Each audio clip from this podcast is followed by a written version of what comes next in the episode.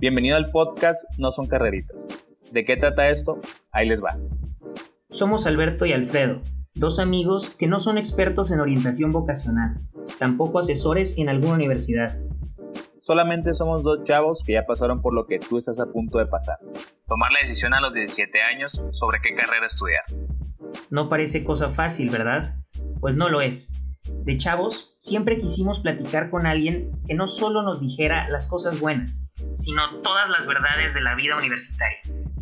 Por eso quisimos iniciar este podcast, un espacio dirigido a estudiantes de último grado de preparatoria interesados en escuchar experiencias y aclarar dudas sobre lo que es la universidad. Esto es No son carreritas. Hola a todos, bienvenidos a otro episodio de este podcast No son carreritas. El día de hoy estamos muy emocionados de tener a una buena amiga, Cons, y también estamos contentos porque estamos cumpliendo uno de los objetivos que nos propusimos Alfredo y yo en el podcast, que es eh, tener también esta parte de las carreras que, no, suenan tanto dentro de la, vida cotidiana, que no son tan comunes. En este caso, Cons nos va a hablar de su experiencia al estudiar eh, film production. Y bueno, pues Alfredo, ¿cómo estás? No, muy bien, Beto. Y sí, estamos muy emocionados por tener a Cons el día de hoy. Eh, una carrera que es un poquito, por decirlo así, extraña, pero pues que va a nutrir muchísimo a todos los jóvenes y chavos que estén interesados en esta parte de las artes. Y pues nada, a darle. Cons, muchas gracias por estar aquí y pues a presentarte con todos los que nos escuchan. Hola, muchas gracias a ustedes. Estoy súper emocionada de que me hayan invitado para contarles un poco de esta loca carrera de cine, que aparte siento que se está poniendo de moda. Entonces, para todos los que escuchan, que puedan aprender un poquito más de todo esto. Sí, igual este, muchas veces escuchamos eh, o vemos los créditos ahí en, Netflix, en las películas o series, pero también está padre saber lo que hay un poquito detrás, ¿no? De, de, esta carrera de producción cinematográfica y pues cuéntanos si quieres un poquito de, de dónde estudiaste y de qué trata más o menos esta carrera. Claro, pues mira, yo tengo 25 años, yo empecé a estudiar la carrera a los 20 porque hice un año extra de prepa, porque reprobé muchas materias y además me tomé un año sabático. Entonces, yo decido irme a estudiar fuera del país porque las escuelas de cine aquí en México son muy buenas, pero son muy complicadas para entrar y aparte son carreras de 4, 5 hasta 6 años. Y yo quería hacer una carrera que fuera muy rápida, como para así tener una formación académica, pero eh, poder entrar a trabajar luego, luego. Entonces, escojo esta escuela en Canadá, en Vancouver, que se llama Vancouver Film School, que es una escuela que da carreras técnicas intensivas de un año. Entonces me encantó porque en dos años, en un año yo iba a estar ya graduada, digamos, con todo el conocimiento de cine que necesito y podía regresar a mi país o inclusive quedarme allá y ya ejercer en un set que era justo lo que yo quería.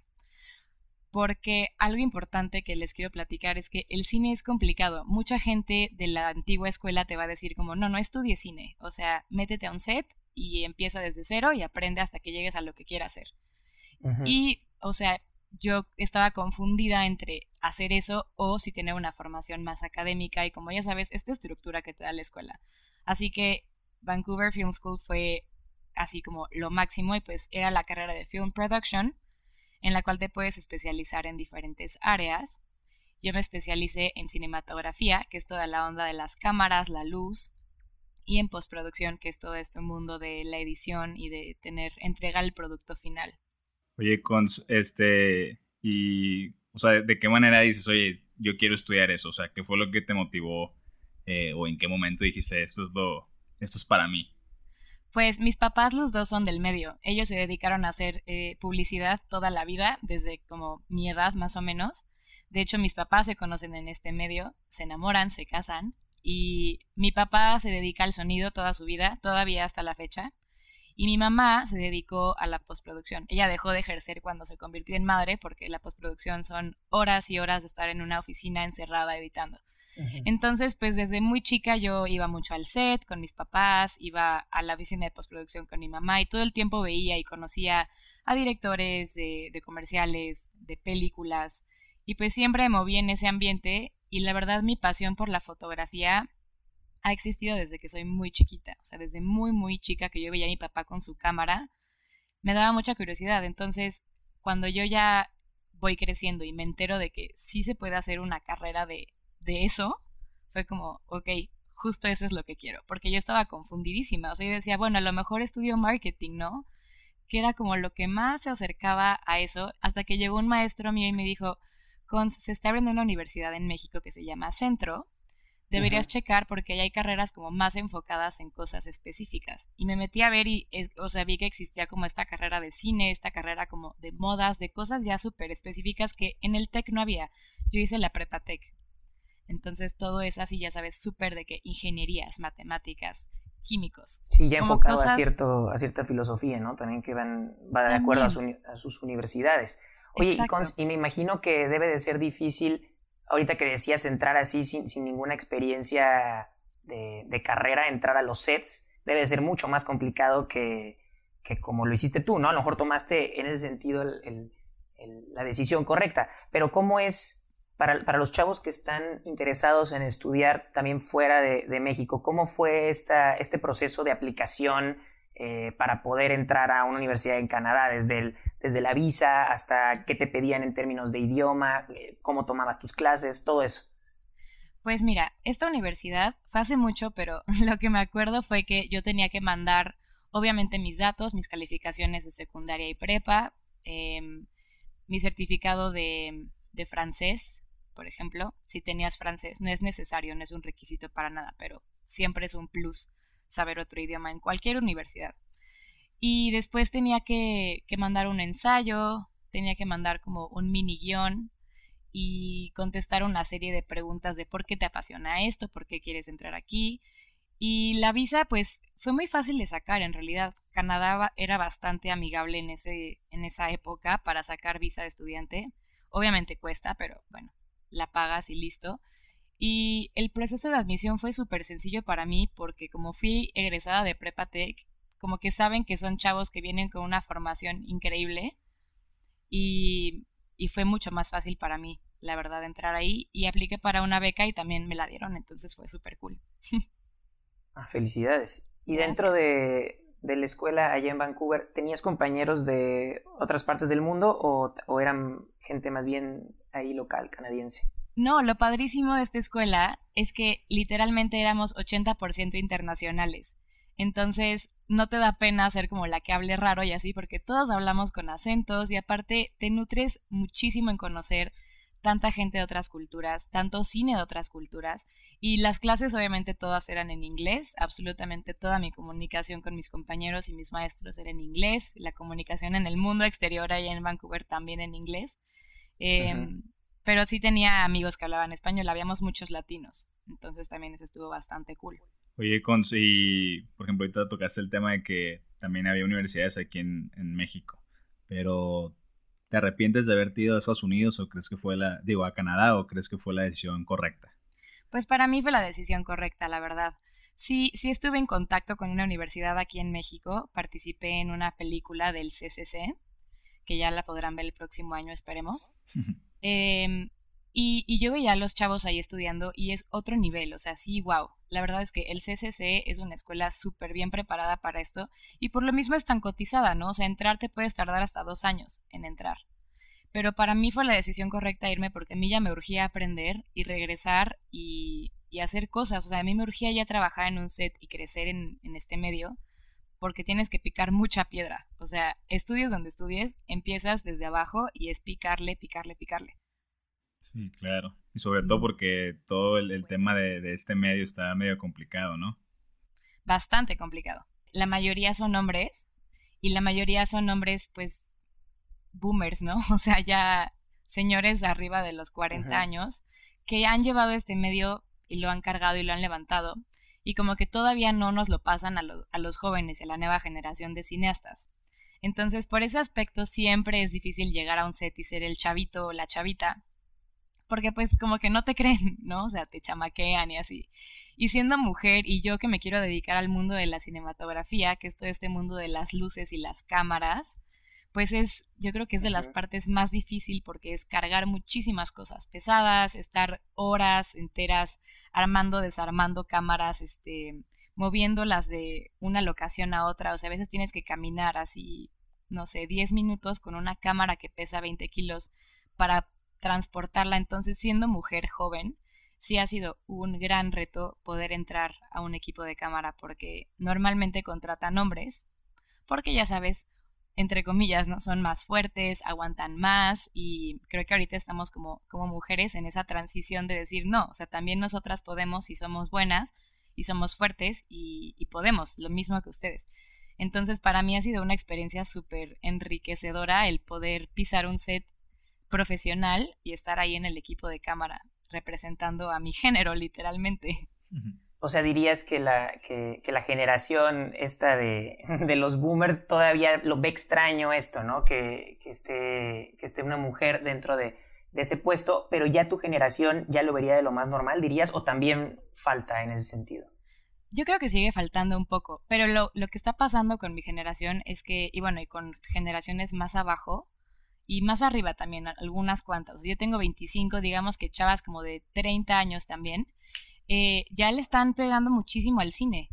Entonces cada vez va a haber más y cada vez se va a hacer más normal que haya un crew con más mujeres, ¿no? Esa es mi meta, algún día poder tener un crew así, todo mujeres. Y hacer una peli o hacer una serie y que sea así de todas, absolutamente todas éramos chavas y, y lo logramos, ¿no? Pero sí está complicado. Tiene que haber mucha evolución todavía.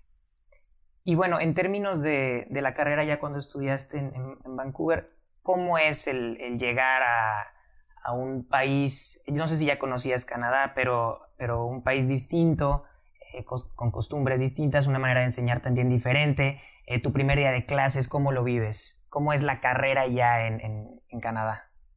Yo llegué, ya había ido a Canadá antes, bueno, a Vancouver ya había ido antes porque tengo familia allá, pero yo llegué a vivir a un departamento con roomies, entonces yo la primera vez que vivo sola fue así una experiencia padrísima. Eh, vivía muy cerca de mi escuela, vivía unas cuadras, entonces me iba caminando a la escuela y la ciudad bellísima, de verdad. Y la escuela era súper padre porque digamos que allá como es un año de carrera, cada bimestre entran nuevas generaciones.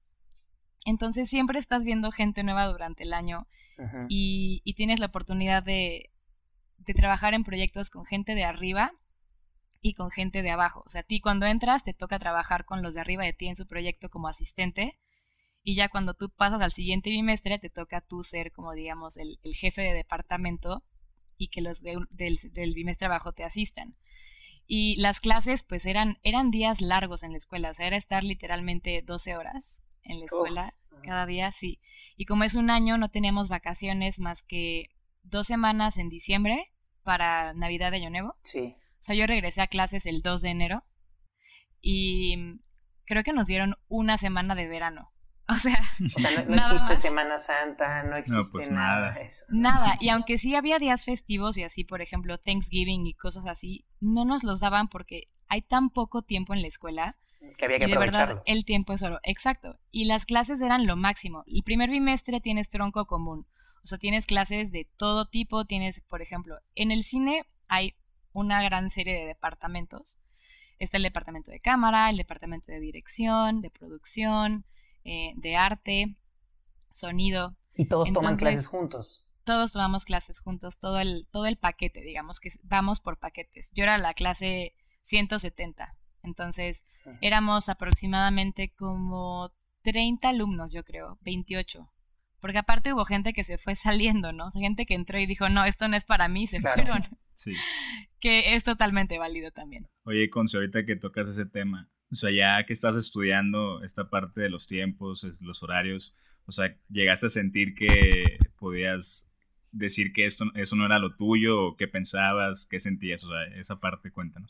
No, para nada, todo lo contrario. O sea, yo cada segundo que estaba en la escuela decía, esto es lo que más amo y, y es padrísimo porque de repente son jornadas de, no sé, o sea, estábamos en un set 13 horas, ¿sabes? Y se te pasa el tiempo volando. Se te pasa volando y aparte, sí, de repente los primeros días, yo me acuerdo, mi primer día haciendo un corto, eh, llegué a mi casa, aparte estábamos en una locación en exterior, lloviendo, porque en Vancouver llueve casi todo el año. Entonces lloviendo con las cámaras, yo era encargada de cámara, entonces tenía que proteger que no se mojara todo el día de pie, las manos mojadas, tenía que manejar tornillos, metal con las manos heladas. Ese día llegué a mi casa y lloré, así literalmente lloré en latina, así de que, Dios, ¿en qué me metí? Pero no como arrepentimiento, sino así de, esto va a ser mi carrera y esto va a ser todo el año y a lo mejor toda mi vida, ¿no? Sí. Pero ya después de ese bañito en tina que salí, dije, no, esto es lo mejor que me ha pasado, o sea, quiero hacer esto toda la vida, vamos a darle, porque aparte el día siguiente tenía otro llamado y el día siguiente otro llamado. Y, y, en ningún momento fue como que dudé. La verdad, yo desde que aterricé en Vancouver supe que había tomado la mejor decisión de mi vida. Y pues la escuela era lo máximo. O sea, yo no hubo un solo día en el que despertara sin ganas de ir. O sea, diario iba con mucha emoción. De hecho, había días que me tuve que quedar a dormir en la escuela de tanta chamba. O sea, sí, sí era muy intenso, de verdad. No, pues eso sí es amor. ¿Dirías, dirías que, que también parte de la universidad es es tema teórico, pero también estás ahí practicando todo el tiempo, ¿no? O sea, no, no tuviste necesidad a lo mejor de, tener unas prácticas profesionales o de, o de, trabajar o de buscar una chamba por fuera mientras estudiabas, porque ahí lo hacías, ¿no? En la universidad, a lo, como, como te escucho. Justo, ese es un super punto que les voy a platicar. O sea, primer bimestre tienes todo, todos los departamentos, y ya una vez que acabas tu tronco común, puedes escoger tu especialización. Entonces, eh, por ejemplo, mi especialización que era cinematografía y postproducción, o sea, yo pasaba todos los días en un, en un set en la escuela porque digamos que la planta, la planta, pues sí, o sea, como la media planta, o sea, tú entras a la escuela y es la planta alta, digamos. Y en la planta baja, como en el sótano, estaba todo lleno como de estudios, donde eran sets diferentes. Y y ahí me la vivía todo el día y te dan la cámara, te enseñan a armarla, a desarmarla, a correrla, a iluminar, te enseñan a manejar todo el equipo. Entonces sí es una escuela de muchísima práctica todo el tiempo. Justo lo que dices, yo no tuve nunca la necesidad, y justo es el enfoque de esta escuela, de buscar un trabajo aparte para yo acercarme a una cámara, para aprender a usarla, para nada. O sea, todo lo aprendes ahí. Y obviamente también teníamos teoría. La primera hora de la clase de cinematografía era teoría y sí nos hacían exámenes teóricos y ya el resto de las otras dos horas eran, eran prácticas. Y te daban así la cámara y tu examen práctico era, ok, tienen que armar la cámara en el tripié y hacer un set de iluminación en media hora. Ok, suena chido. Y, o sea, increíble. Y solamente así aprendes, yo creo. Por eso la gente te recomienda que vayas a un set. Porque en las escuelas de ahorita es muy raro que, que te pongan a la cámara y así. El CCC sí lo hace estoy casi segura porque yo vi a mis amigos. Pero, por ejemplo, en centro, no sé. Yo, yo que tengo amigos en centro, lo que he escuchado sin criticar a la universidad ni nada, es que es mucha, mucha teoría y mucha tarea. Yo tenía muy poquita tarea, porque no teníamos tiempo. o sea, todo el tiempo Después estábamos de las allá practicando. larguísimas ahí en la universidad, ya imagínate llegar y hacer tarea hubiera sido una locura, ¿no? Sí, no. De hecho, yo acabé mi año de estudio y mi visa, yo tenía chance de trabajar fuera del campus pero nunca me dio tiempo. Entonces, cuando yo acabé mi carrera, tenía todavía tres meses como para seguir usando esa visa y trabajé ya después de acabar la escuela en Canadá, pero trabajé en Gap, o sea, nada en cine, mm. porque nada más tenía 20 horas de trabajo y un día en set son 16, entonces, pues no podía quemar mi, mi, mis horas en un día, ¿no? Sí. Oye, y cuéntanos un poquito de los profesores que tuviste. Que ahí había profesores que habían trabajado en, en películas, en series o cómo eran los profesores? Sí, los maestros eran gente profesional que, que se tomaban un rato para ir a enseñar. De hecho, mi maestro de, mi primer maestro de cinematografía era uno de los mejores foquistas en Canadá. Un foquista es la persona que literalmente se encarga de que toda la película esté en foco. Es el trabajo más importante en el departamento de, de fotografía porque no se puede corregir en, postproducción. Si algo está fuera de foco, no sirve. Entonces es el trabajo con más presión y el que a mí me gusta más hacer, de hecho. Pero ese cuate hizo, fue foquista en Bates Motel y en una serie gigantesca de, de series gringas que se graban en Canadá, porque aparte muchas cosas se graban en Vancouver, porque es una ciudad muy variada con muchísimas, pues tiene playa, tiene montañas, sí, las locaciones ahí también son envidiables, ¿no? Entonces muchas producciones gigantes se graban allá. O sea, yo veía sets, yo vi el set de Wonder Woman, yo vi el set de Linterna Verde, vi el set de de varias cosas como de Marvel. Y eso porque te metías ahí tú de, de metiche ahí a ver qué, podías agarrar. O sea, era parte de, ¿no? Era... Porque literalmente vas caminando en la calle y ves un set. O sea, esa es la magia de esa ciudad. Y pues yo que ya estaba como aprendiendo todo esto, yo ya sabía que eso era un set, sabía que esas eran las luces que yo usaba en la escuela y yo veía a la gente caminar y sabía quién era quién. O sea, ya sabes, te vas, vas agarrando esta fascinación y este ojo y pues sí me tocó una vez ah, ver al lado de mi departamento cómo se filmaba, creo que, creo que era, creo que era Spider-Man, de hecho, no sé, pero una producción así enorme con unas lucesotas, entonces sí los maestros son una cosa genial porque aparte acabando te pueden, ellos te pueden conectar con muchísima industria ahí. Mi maestro de postproducción también era lo máximo, un, un súper buen editor. Eh, el otro maestro de foto también era un, fotógrafo increíble, un cinematógrafo muy, muy bueno, brasileño. Y, y, pues era gente que trabajaba en la industria. Uno, uno de arte trabajó en, en una película, creo que se llama Percy Jackson, ¿se llama? Sí, sí se llama así. Ajá, él hizo todo el arte de esa peli. Entonces sí había gente muy grande ahí que te contaban sus historias y te inspiraban muchísimo más, que creo que eso es muy importante en una escuela, ¿no? Que los maestros sean apasionados y que no, no estén ahí porque no les quedó de otra más que enseñar, sino que sí sean gente activa en el medio que siempre te pueden actualizar de lo que está pasando allá afuera y que te puedan ayudar a crecer en tu carrera. Sí, claro. y, en la, y, en la, universidad eh, existen como estos, bueno, nos decías de estos exámenes, ¿no? Para armar la cámara y, y como temas más, más, más prácticos, pero también existen estos escenarios donde, donde tú tienes, o sea, te tiene que salir a la primera la grabación de una escena o algo así, porque supongo que ya en la vida profesional existen esos casos, ¿no? O sea, donde si, si no te sale la grabación en la primera, pues es eh, que el actor la vuelva a repetir y que todo sea como un rewind, ¿no? O sea, todo, todo empieza desde, desde otra vez porque alguien la regó. Entonces, también te meten como ese, ese chip de, oye, o sea, tiene que salir bien eh, la primera vez o no existe eso en la universidad. No, sí, claro. Y en la universidad todo es súper profesional. O sea, todo lo que estás haciendo durante tus prácticas en la escuela te lo hacen sentir como si fuera el mundo real, de cierta forma, ¿no? O sea, hasta lo que alcanza en la escuela, porque bueno, obviamente yo la primera vez que entré a un set real fue como de, es totalmente diferente. Pero, por ejemplo, trabajábamos con, con, actores que estaban estudiando actuación en el mismo Vancouver Film School, pero en el campus de actuación, y nos decían, ellos son los actores, no son sus amigos, no son sus cuates, son el talento y tienen que tratarlos como tal. O sea, con mucho respeto, eh, nunca nunca sacarlos de su zona, nunca platicar con ellos mientras están grabando. Y sí te enseñan todas estas eh, todas estas cosas técnicas que tú tienes que hacer en tu rol para tomártelo 100% en serio como si estuvieras en un set real. O sea, sí, por ejemplo, así de, me acuerdo que nos, nos hacían exámenes donde tú tenías que hacer una toma donde estuviera en foco, donde la luz estuviera bien, y si no te salía era cero. O sea, sí, Bill cero. Oye, y ya terminas la carrera y ya, ya nos, ahorita ya nos platicaste un poquito del tema de la edad y también la ideología esta que hay de género, pero llegas a México y con qué te topas en cuestión de, del trabajo, de los salarios, o sea, cómo, cómo es volver de estudiar en extranjero y llegar a México.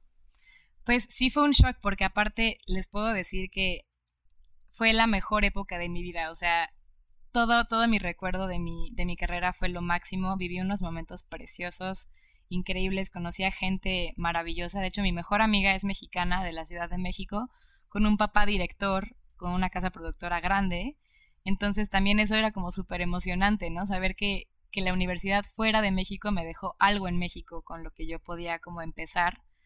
Y pues yo llegué aquí, la verdad, sintiéndome todavía como un poco verde y, y, fue un shock cultural, o sea, aunque suene fresa lo que voy a decir, pero después de vivir un año, yo viví dos años allá, en el primer mundo y regresarte a México, sí es como de, oh, wow, ¿no? O sea, yo allá no, no usaba coche, me iba caminando o tomaba el autobús o el tren y aquí pues no, no tengo yo esa libertad tanto como allá.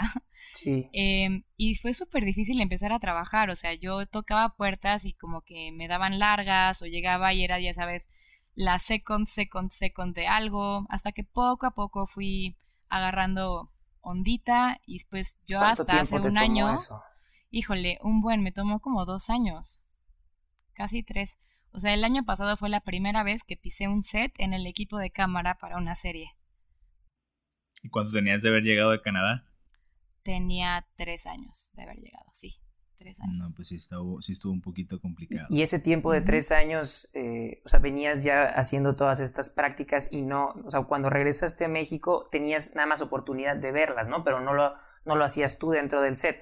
No, no perdiste esta, pues como, como, sí, pues como esta praxis de estar moviendo y de, y de estar armando todo lo que tenías que armar. O sea, no, claro, cañón, o sea, sí, sí perdí la práctica cañón, eh, porque aparte yo me quería dedicar justo a la, a la cámara y yo empecé primero en producción y después hice dirección y luego me regresé a producción y nunca estuve en el equipo de cámara hasta hace un año. Entonces, yo llego a mi primer llamada en el equipo de cámara y obviamente ya sabía moverme en un set, sabía qué hacer y qué no hacer, pero yo llegué a aprender a usar un aparato completamente nuevo que no me enseñaron en la escuela, ¿no?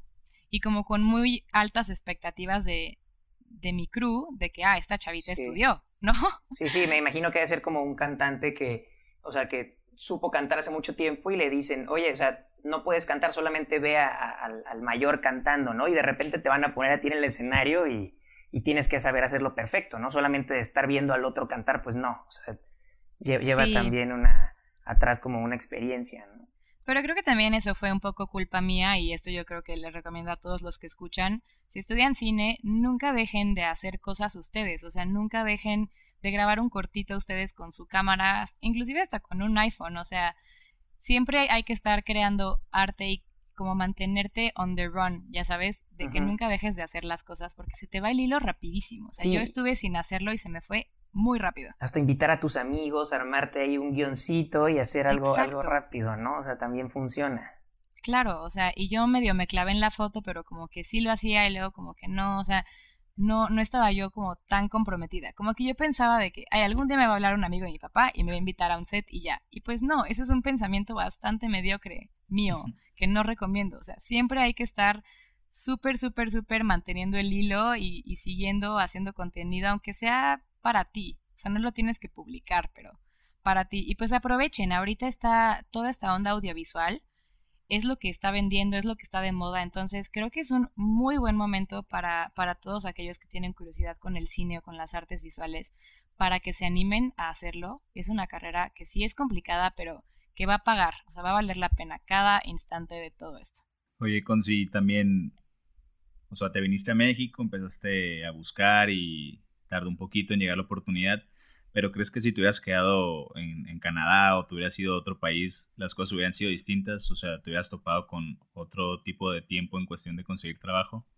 Sí, yo creo que si me hubiera quedado en Canadá, hubiera podido pisar un set muy rápido porque por lo mismo de mis maestros. Mi maestro, el que les conté que era el, el de los mejores foquistas de Canadá, me habló a mí y a mi mejor amiga que se llama Leire.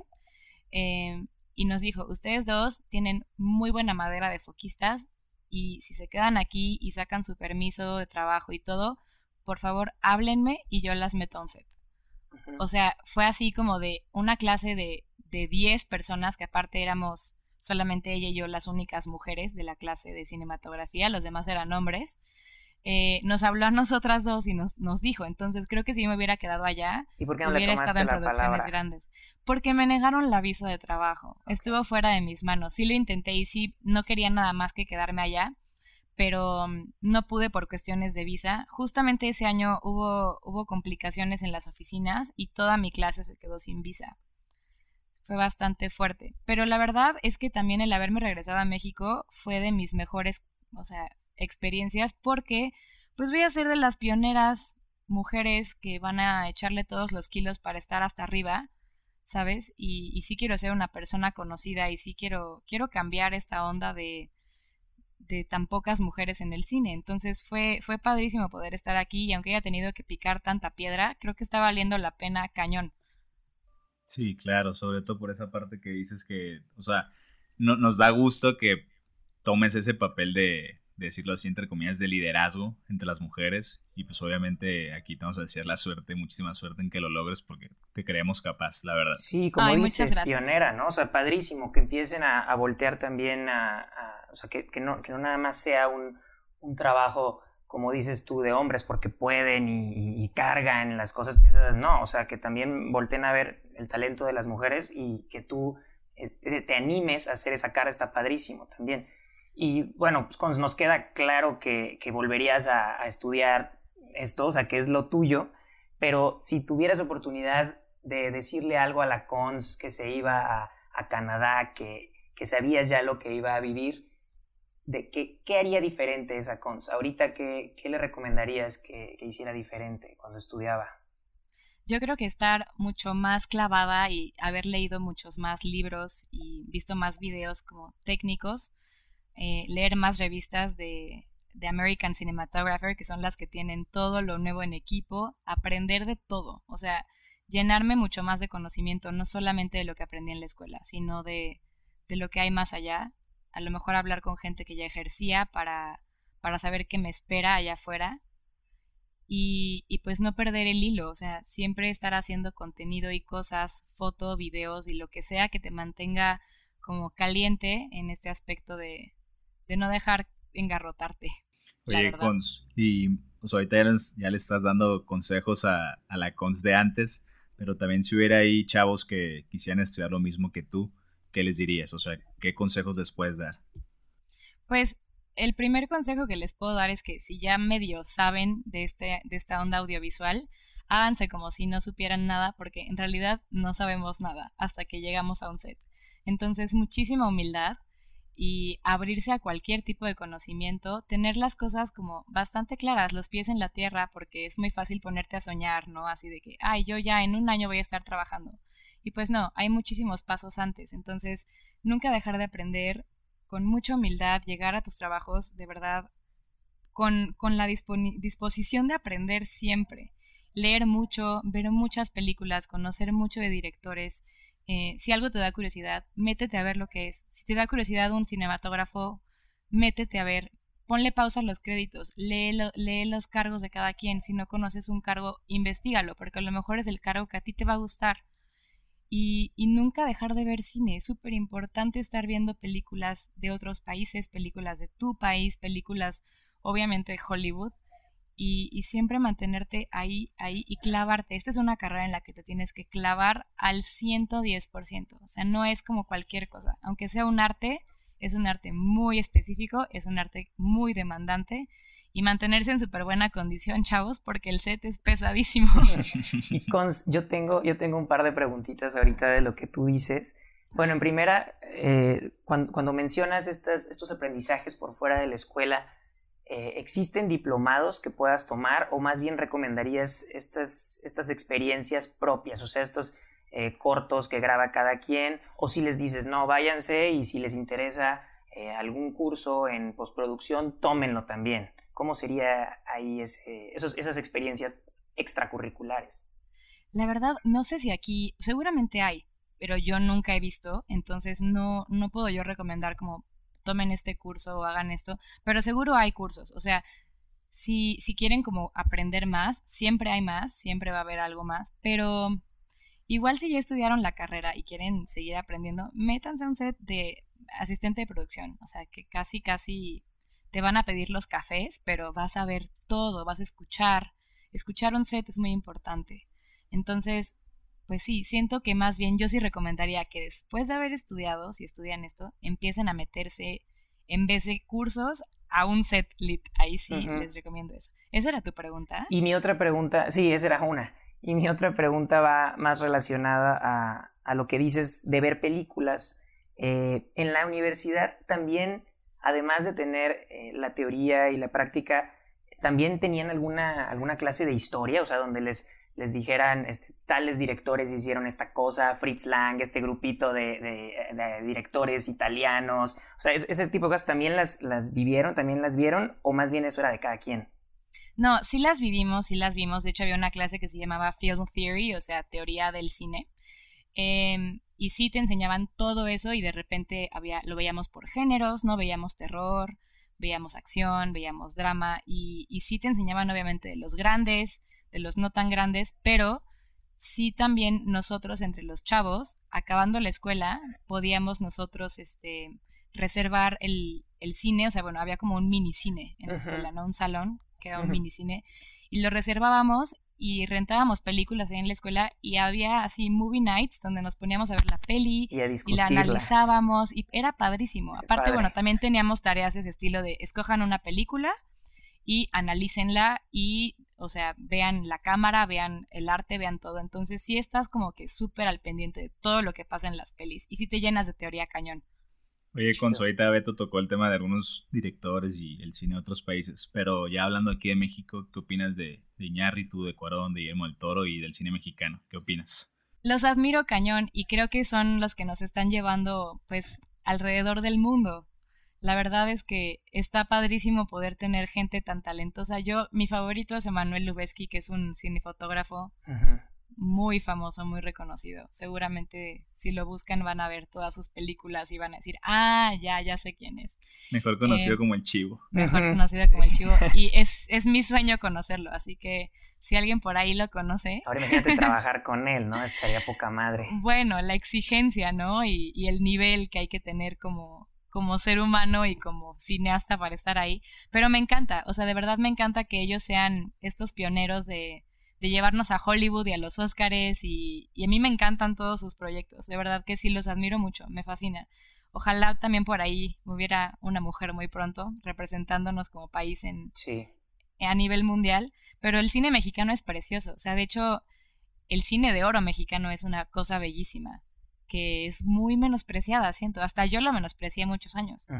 De hecho, todavía en la escuela yo no tenía como mucho conocimiento al respecto y había un chavo mexicano que sí, y que hablaba de eso y lo explicaba con tanta pasión que yo decía, wow, o sea, mi país tiene unas cosas increíbles que son menospreciadas, entonces creo que también nuestro deber como cineastas mexicanos es conocer toda nuestra historia del cine más, o sea, más hacia atrás, ¿no? no sí, saber el contexto en el que vivimos y lo que se ha hecho también aquí.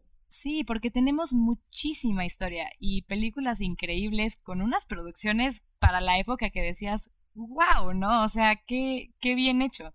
Entonces, sí, yo estoy orgullosísima de ser cineasta mexicana y orgullosísima de los ídolos cineastas mexicanos al 100%. Sí, también debe de ser muy nostálgico trabajar con eso o, ver ese tipo de producciones, ¿no? Que, que sucedieron hace muchos años también en, en, tu país. Lo pongo yo también en, en, en la misma tela de la arquitectura, que es mi, mi, profesión, o también de la cocina, por ejemplo, en que puedes ver platillos que, que, que llevan eh, años de historia aquí en México y también la manera en que, pueden ser los contemporáneos, pero respetando esa, esa historia es padrísimo, ¿no? O sea, lo disfrutas mucho más. Claro, aparte, o sea, estamos hablando de que hace 30 años no estaba todavía lo digital todo era en cintas. Imagínate hacer cine en, el cine de oro mexicano. La complejidad, aparte. Todo eso y, los micrófonos que todo, o sea, era otro mundo, a mí me hubiera encantado. O sea, yo, yo por ejemplo, admiro mucho a un cinefotógrafo de la época de oro del cine que se llama Gabriel Figueroa. Si alguien aquí interesado en el cine, sí, véanlo, vayan estudienlo. Gabriel Figueroa es un grande, grande, grande, grande de, de esa época que hizo magia pues qué, qué, padrísimo tenerte, tenerte acá y que nos puedas decir todo esto. Cons, la verdad es que yo conocía muy poco de lo que se trataba esta, esta carrera y pues espero también a, los chavos que están interesados les haya, les haya sonado algo, les haya hecho clic y, y, pues que les haya aclarado algunas dudas también, ¿no? Y te quería, bueno, te queremos preguntar, es una dinámica que hacemos con todos los invitados al final de cada episodio, pero nos gustaría que nos dijeras si pudieras describir tu carrera en una sola palabra, ¿cuál sería? Pasión, 100% pasión. Porque la pasión es una cosa como súper intensa de entregarte todo, ¿no? Y eso es, es pasión. Sí, tiene pues que ver mucho con el arte también. Sí, de verdad que muchísimas gracias por todo lo que nos has aportado. Yo creo que les va a servir muchísimo toda la experiencia que, que tienes, que aprendiste y que viviste. Y pues nada, estamos bien, bien agradecidos de que nos hayas echado la mano en estar hoy aquí con nosotros. No, yo más, de verdad. Y a todos los que están escuchando, si quieren estudiar acá, no se desanimen, de verdad, sí se puede. Yo escogí este, este trayecto porque ese es mi, mi, mi viaje, pero el viaje de ustedes puede ser aquí, puede ser en Estados Unidos, puede ser en Canadá, puede ser en Francia, en donde sea, pero aquí en México hay mucho que hacer si alguno de ustedes escuchando tiene alguna duda, me pueden encontrar en mis redes como Cons Domínguez en Instagram y preguntarme lo que quieran. Yo soy feliz este, contestar cualquier duda específica para todos aquellos por allá. Ahí te vamos a etiquetar en cuando subamos tu capítulo para que todos puedan contactarte si tienen alguna duda. Sí, porque seguro surgieron muchas, entonces estoy súper abierta. Qué linda, Cons. Pues muchas gracias por estar acá otra vez y pues estoy también yo segurísimo de que esto le va a servir a, a más de uno. Y pues gracias, gracias a los dos por, por estar acá y también a la gente que nos está escuchando. No, Cons, si tienes eh, algún agradecimiento algo, o mandar algún saludo, adelante. ¿eh? Sí, bueno, primero gracias a ustedes por tenerme aquí. Muchísimas gracias.